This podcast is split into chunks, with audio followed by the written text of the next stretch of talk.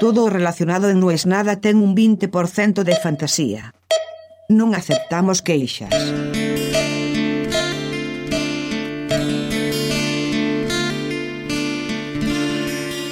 19.50,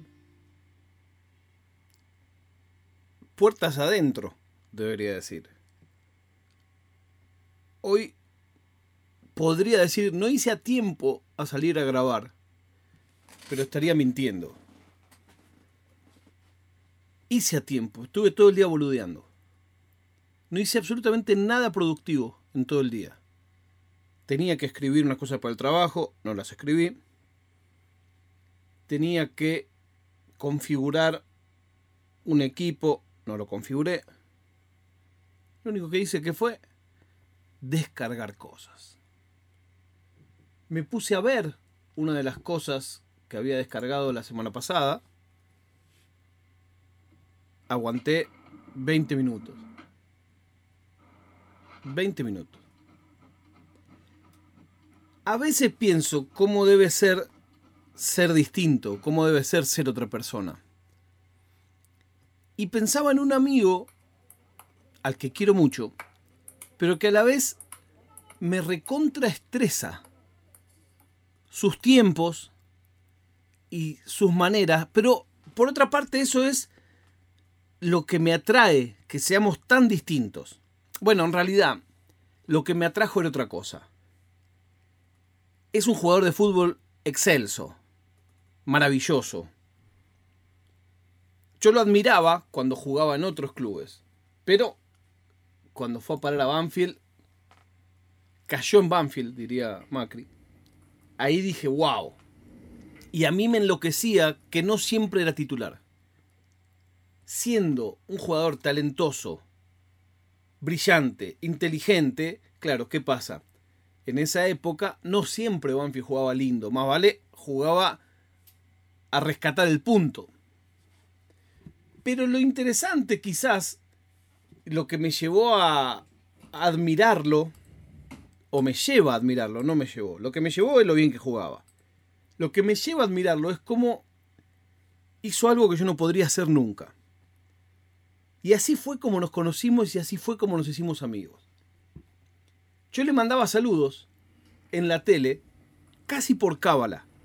Una vez dije y le mando un saludo que deben estar en la concentración. Y lo dije por decir un viernes. Y Banfield ganó.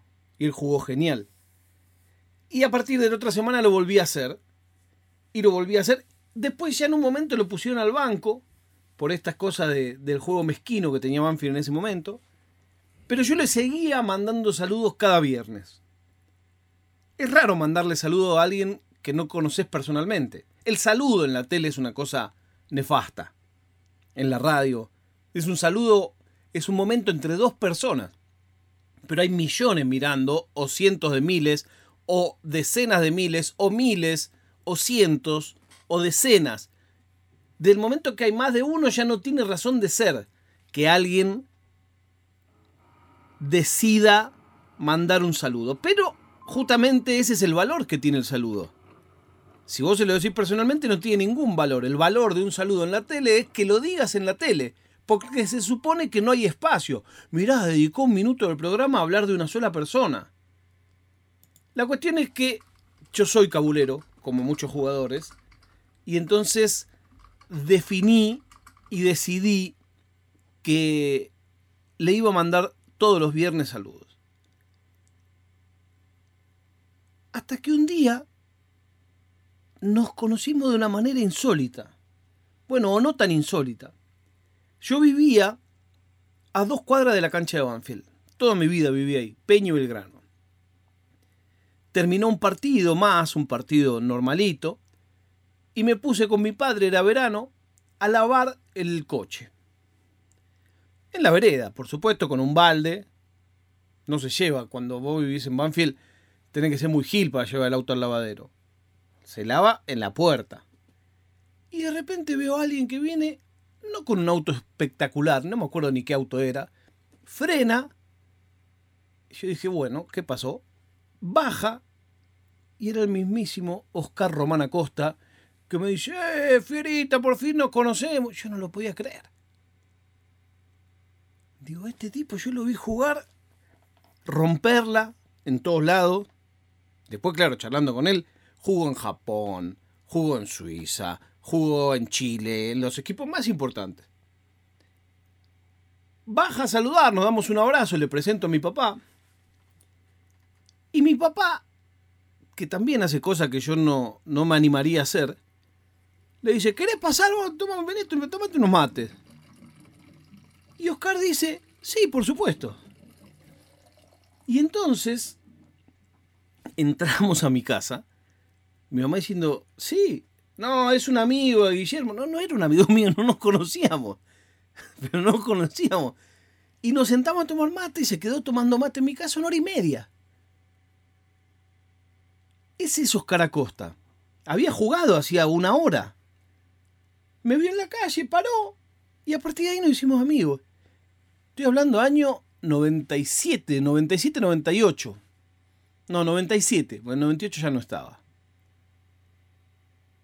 ¿Está bien lo que estoy diciendo? ¿El año 97? No, no está bien. Debería googlear. No, porque en el 98 Oscar no estaba. Oscar llegó en primera. No, esto es año 99. Año 99 tiene que ser. Año 99. 1999. Sí. Eh, yo calculo que verano del 99. Y somos amigos hasta hoy. Y él es un tipo que es de la persona más simpática que yo conocí en mi vida. Yo le digo, vos tendría que haber sido cantante, no jugador de fútbol. Lo quiere medio mundo, conoce a medio mundo. Todo el mundo del fútbol lo conoce a él, todo el mundo del fútbol lo quiere a él. Ahora vive en Suiza y nos encontramos siempre en ocasiones insólitas. Una vez, la última vez que nos vimos en Argentina, apareció en un decidilo. Porque él tenía que ir a Rosario y estábamos con Milton arrancando un viaje. Digo, mira, si querés yo te llevo, te dejamos en Rosario, pasa que tenemos que ir grabando. No, ningún problema. Entre medio de eso, nos dice, che, podemos parar en San Nicolás, que tengo un amigo. Entonces, paramos en la casa de un amigo en San Nicolás, terminamos almorzando en lo del amigo, el amigo tenía una tortuga, em, eh, Oscar Acosta empezó a jugar con la tortuga y con el amigo, no, después, bueno, toda una cosa, siempre es un mundo de sorpresas, nunca sabe dónde termina. Quizás la que mejor retrata nuestra amistad es una vez que él vino a Argentina por una semana, yo estaba trabajando en esa época con muchos trabajos, hacía creo que dos o tres programas a la vez. Y se nos complicaba para encontrarnos. Cuestión que empieza a avanzar el calendario. Y me dice, mira, yo no sé cuándo nos podemos ver, porque encima de todo yo este fin de semana voy a, Mar del Plata a ver el River Boca, en el verano.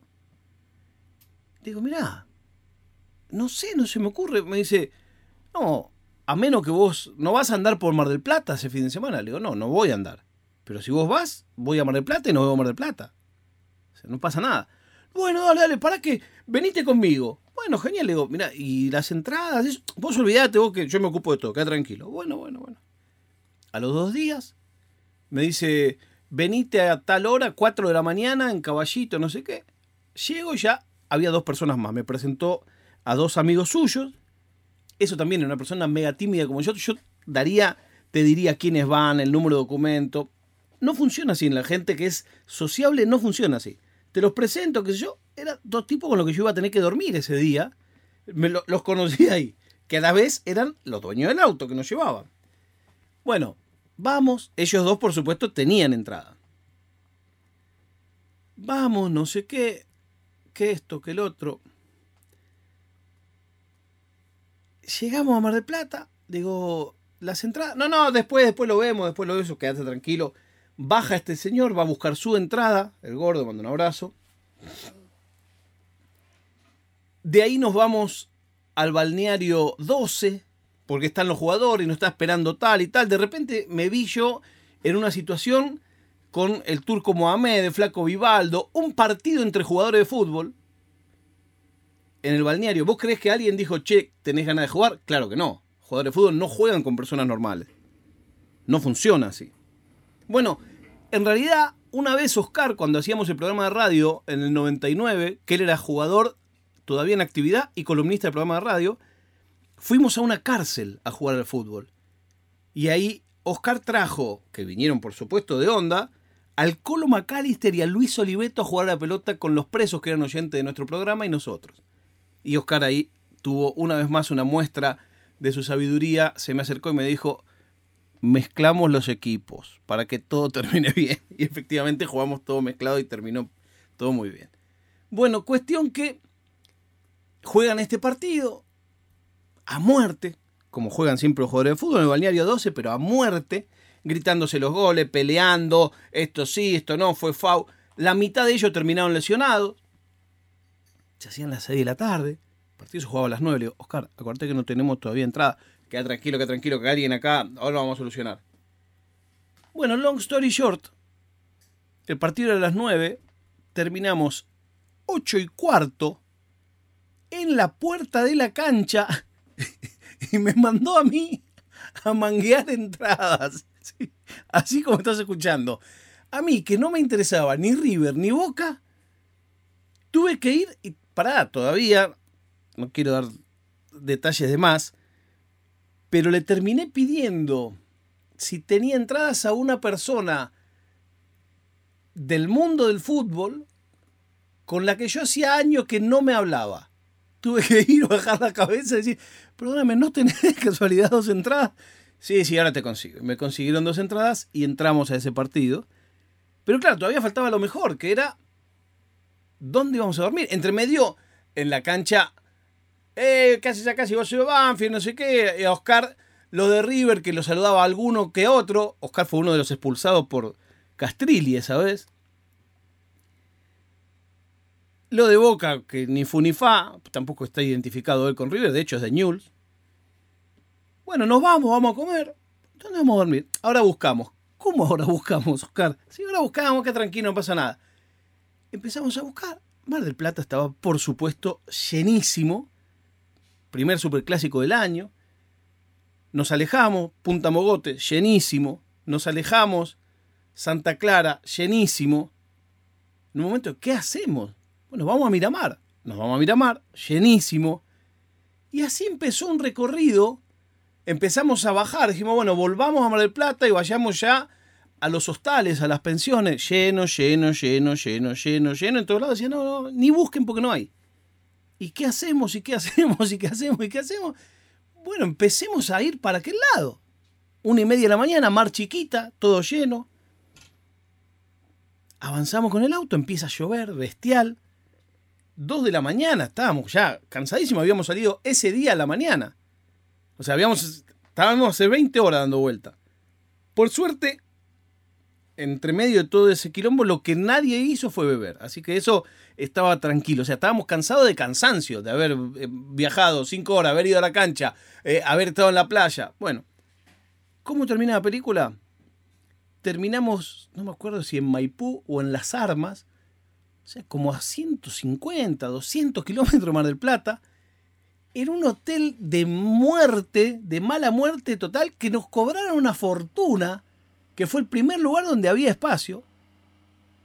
Al otro día nos despertamos, Oscar, por supuesto, sonrisa oreja a oreja, ningún problema de nada, era como si estuviéramos en, en el Hilton para él. Y dice, bueno, vamos muchachos, vamos, vamos. Bueno, listo, bueno. ¿Qué le va a hacer? Por lo menos estamos más cerca de casa. No, no, no. Vamos a Pinamar porque hay un asado que nos están esperando los muchachos de Banfield. y entonces, habiendo vuelto 200 kilómetros sobre nuestros pasos, de ahí nos fuimos a Pinamar a comer un asado. A la tarde eh, estuvimos con eh, la, la, hija de Grigol, si no me acuerdo, que, que, es la esposa de Marchesini, todos amigos de cuando él jugaba en Ferro. Saludamos a uno, saludamos a otro y después nos volvimos. A partir de ahí, cada vez que vamos a hacer algún plan con mi amigo Oscar Acosta, le digo, las entradas las sacaste en el mismo lugar que la otra vez, que es donde sacaste el hotel, ¿no?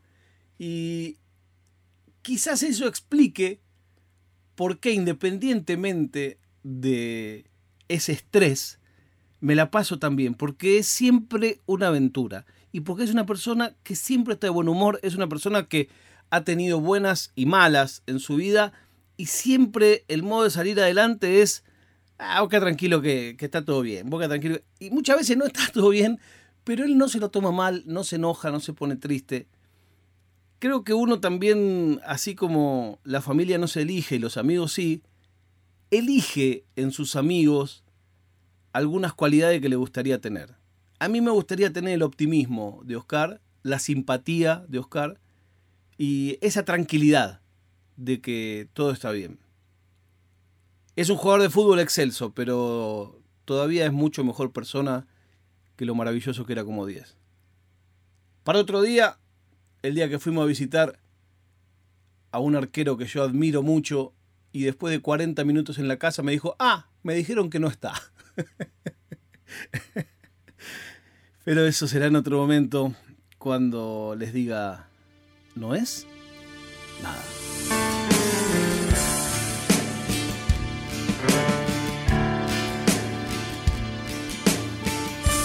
È una produzione di OfficinaNerd.com.